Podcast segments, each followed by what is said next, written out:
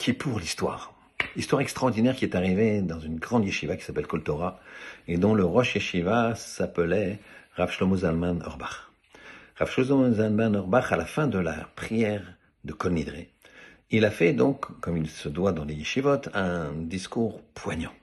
Et il a dit aux Bachorim, écoutez, personne ne sort d'ici avant d'avoir pris une décision.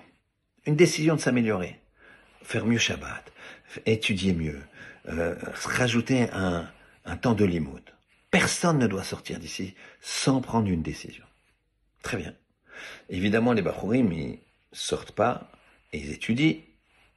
Et au bout d'un certain moment, au bout d'une heure, il y a des Bachorim un petit peu culottés, on va dire, qui arrivent et qui disent, qui demandent à, au Rosh Yeshiva, euh, Rav, euh, et vous, quelle décision avez-vous prise? Alors le Rosh Yeshiva, il regarde, il leur dit, moi, j'ai pris la décision de... Alors les Bachorim, ils s'attendent à quelque chose de phénoménal. J'ai pris la décision d'essayer que chacune des brachot, des bénédictions que je vais faire cette année, soit une bracha, soit une bénédiction. Ils comprennent pas. C'est-à-dire que les brachot que je vais faire, je sois concentré dessus. Concentré. Je m'arrête et je fais Baruch Ata Hashem Elokeinu Melech Haolam Sheakol Niya Bidevaro. Tu es source de bénédiction Hashem, notre Dieu, roi du monde, tout dépend de sa parole. Tout a été créé par sa parole. Écoutez-moi bien.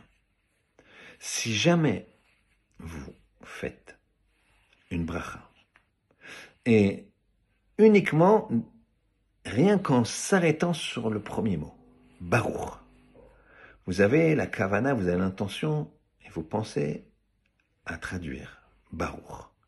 Baruch, c'est quoi? Tu es source de bénédiction chaque bracha.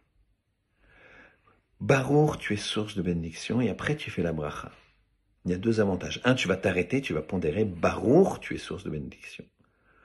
Et l'autre, tu vas avoir la kavana de comprendre, de savoir et d'intégrer que Hachem, il est source de bénédiction. Non seulement il y a un petit espace, un petit temps d'arrêt, qui fait que tu seras concentré sur la deuxième partie de la bracha, mais en plus tu te renforces dans tu es source de bénédiction. Réfléchissez.